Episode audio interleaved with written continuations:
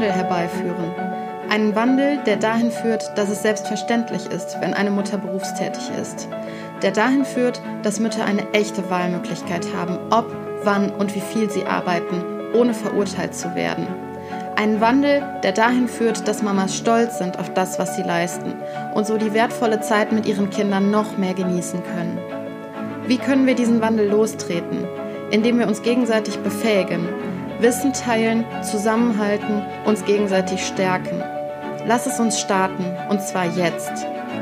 Ich bin Elu Falkenberg, Mama von drei Kindern und im beruflichen Glück.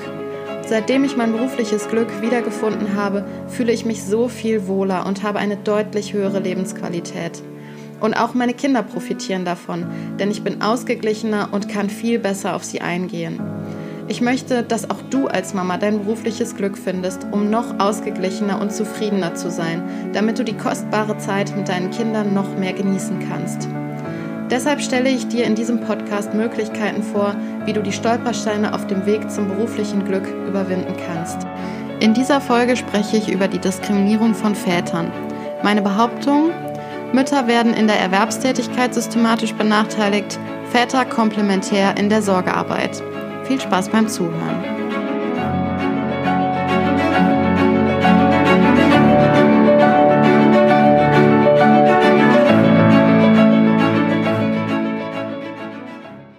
Hallo und herzlich willkommen zur vierten Folge von Mama im Beruf. In dieser Folge möchte ich mit dir über die Diskriminierung von Vätern sprechen. Und gleich zu Beginn, ich möchte hier keine Täter-Opfer-Geschichte draus machen oder die Umkehrung davon, sondern ich möchte dir ein Zusammenspiel aufzeigen. Und zwar ist es ja klassischerweise so oder traditionell so, dass die Mütter die Care-Arbeit, also die Sorgearbeit, die Kinderbetreuung und so weiter übernehmen und dafür zuständig sind und die Väter für die Erwerbstätigkeit zuständig sind. Und obwohl es inzwischen da auch einige Ausnahmen gibt und äh, da ja schon ein Wandel stattgefunden hat oder ein Wandel im Gange ist, ist es traditionell glaube ich, noch in der Gesellschaft so verankert, dass das das Bild einer funktionierenden Familie ist. Jetzt ist es ja so, dass wenn Mütter anfangen, sich mehr in der Erwerbstätigkeit einzubringen und auch das Bedürfnis danach haben, wieder mehr in die Erwerbstätigkeit einzusteigen, dass sie da systematisch benachteiligt werden und da auch viele Stolpersteine in den Weg gelegt bekommen. Also ich habe zum Beispiel mal ein Vorstellungsgespräch gehabt, äh, nachdem die Zwillinge geboren waren und dann hat mich mein Gegenüber gefragt, wie viele Stunden ich denn arbeiten möchte und dann sagte ich, ja, jetzt vorerst kann ich mir gut vorstellen, 12 bis 20 Stunden pro Woche zu arbeiten. Und daraufhin sagte er zu mir, es war ein Mann, ähm, ja, mehr werden Sie auch nicht schaffen. Sie haben ja noch dann eine Familie zu Hause. Und ich bin mir sicher, dass er das auf gar keinen Fall zu einem Vater gesagt hätte. Genauso habe ich auch schon häufiger den Satz gehört, ja, aber ein Kind braucht ja seine Mutter. Oder ganz schrecklich und ganz schlimm, äh, warum kriegt sie denn ein Kind, wenn sie es dann direkt wieder abgibt, um arbeiten zu gehen? Also das meine ich mit Diskriminierung von Müttern oder einer systematischen Benachteiligung. Umgekehrt ist es aber so, dass die Väter eben auch benachteiligt werden, wenn sie sich mehr Richtung Care-Arbeit und Kinderbetreuung bewegen. Also das ist in meinen Augen eine komplementäre Diskriminierung. Und auch da fallen mir direkt einige Beispiele ein. Also das ganz klassische Beispiel, auf keiner Männertoilette gibt es Wickelmöglichkeiten. Oder wenn ein Vater seine Arbeitszeit reduzieren möchte, dann ist das auch nicht gerne gesehen. Dann kommt, also habe ich zumindest schon mehr als einmal gehört, auch so eine, ähm, also eine Rückantwort oder so ein Feedback wie, äh, ja, hast du keine Frau zu Hause? Oder ähm, wenn ein Vater länger als die üblichen zwei Monate in Elternzeit geht, dass dann schnell so Kommentare kommen wie, oh, der steht aber unterm Pantoffel. Ähm, oder bei uns ist es ja jetzt so, dass wenn ich zur Coaching-Ausbildung in Berlin bin, dann bin ich ja ein ganzes Wochenende weg. Und wenn ich das Leuten erzähle, dann habe ich auch schon häufiger die Rückmeldung bekommen, oh krass, und dein Mann ist dann mit den drei Kindern alleine. Schafft er das? Und das würde umgekehrt eine Mutter nicht zu hören bekommen. Man würde also, also es käme, glaube ich, äh, wenigen Leuten in den Sinn, die Mutter zu fragen, ob sie es schafft, ein Wochenende mit den drei Kindern alleine zu verbringen. Oder ein ganz krasses Beispiel von Väterdiskriminierung ähm, habe ich letztens gehört ähm, von einer Freundin, die darüber berichtet hat, dass ähm, bei einem Proberichter-Seminar ein Vizepräsident von irgendeinem Landgericht ähm, den Proberichtern sagte, ja, und ähm, für Sie als Männer, Sie müssen sich gut überlegen, ob Sie Elternzeit mit dem Richteramt ähm, vereinbaren können. Das hat ja auch hier was mit dem Ansehen zu tun. Und fügte dann aber hinzu, für alle Frauen hier, wenn sie Mutter werden, dann ist das natürlich kein Problem und ganz einfach möglich, dass sie in Elternzeit gehen. Und das sind alles Beispiele, die für mich eine ganz klare Diskriminierung sind. Also eine Ungleichbehandlung einer Personengruppe ohne einen sachlichen Grund, der diese Ungleichbehandlung rechtfertigt. So, und ich glaube, wir kommen aus diesem Schlamassel nur raus, indem wir an beiden Stellschrauben drehen. Also zum einen dafür sorgen, dass mehr Mütter in die Erwerbstätigkeit zurückkommen, es aber auf der anderen Seite eben Vätern auch leichter gemacht wird, ihre eigenen Kinder zu betreuen. Ich war zum Beispiel letztens auf einem Vortrag, da ging es um Frauen in Führungspositionen und wie man es fördern könnte, dass mehr Frauen in Führungspositionen kommen.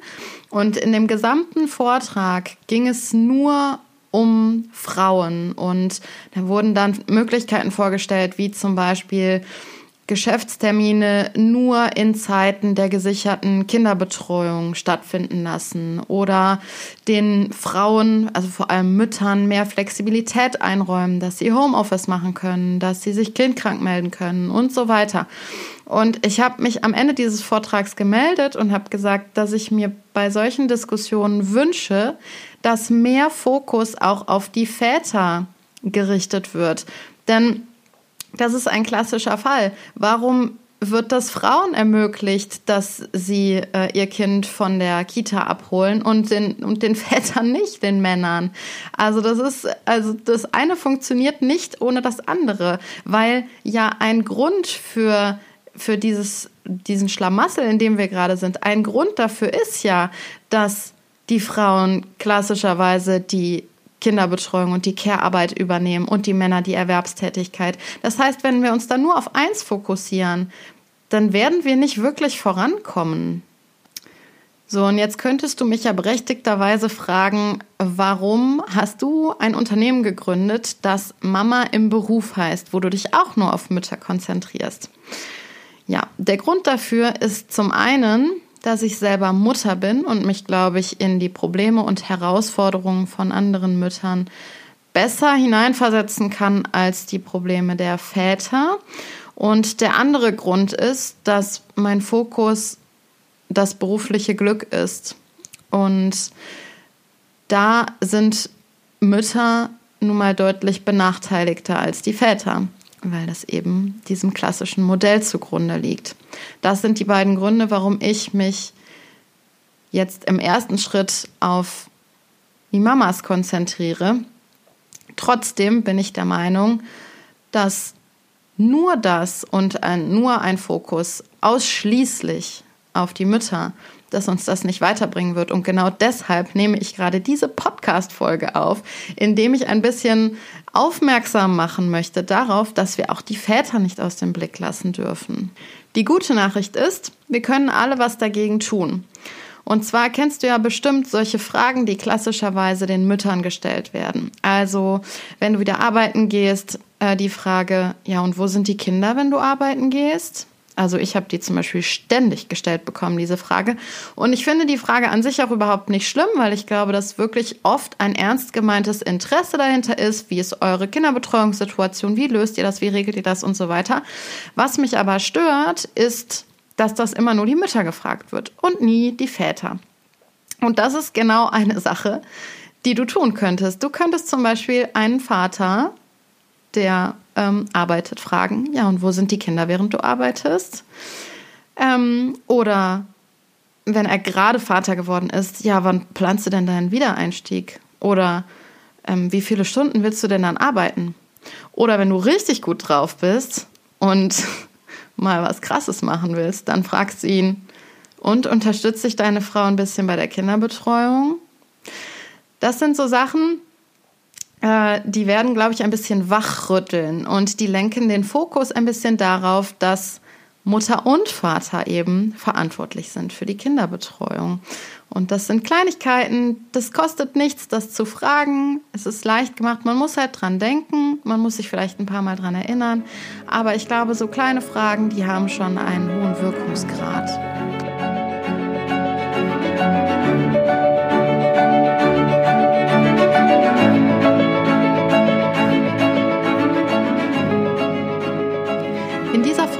Habe ich über die Diskriminierung von Vätern gesprochen, wenn es um die Sorgearbeit bzw. Care-Arbeit geht.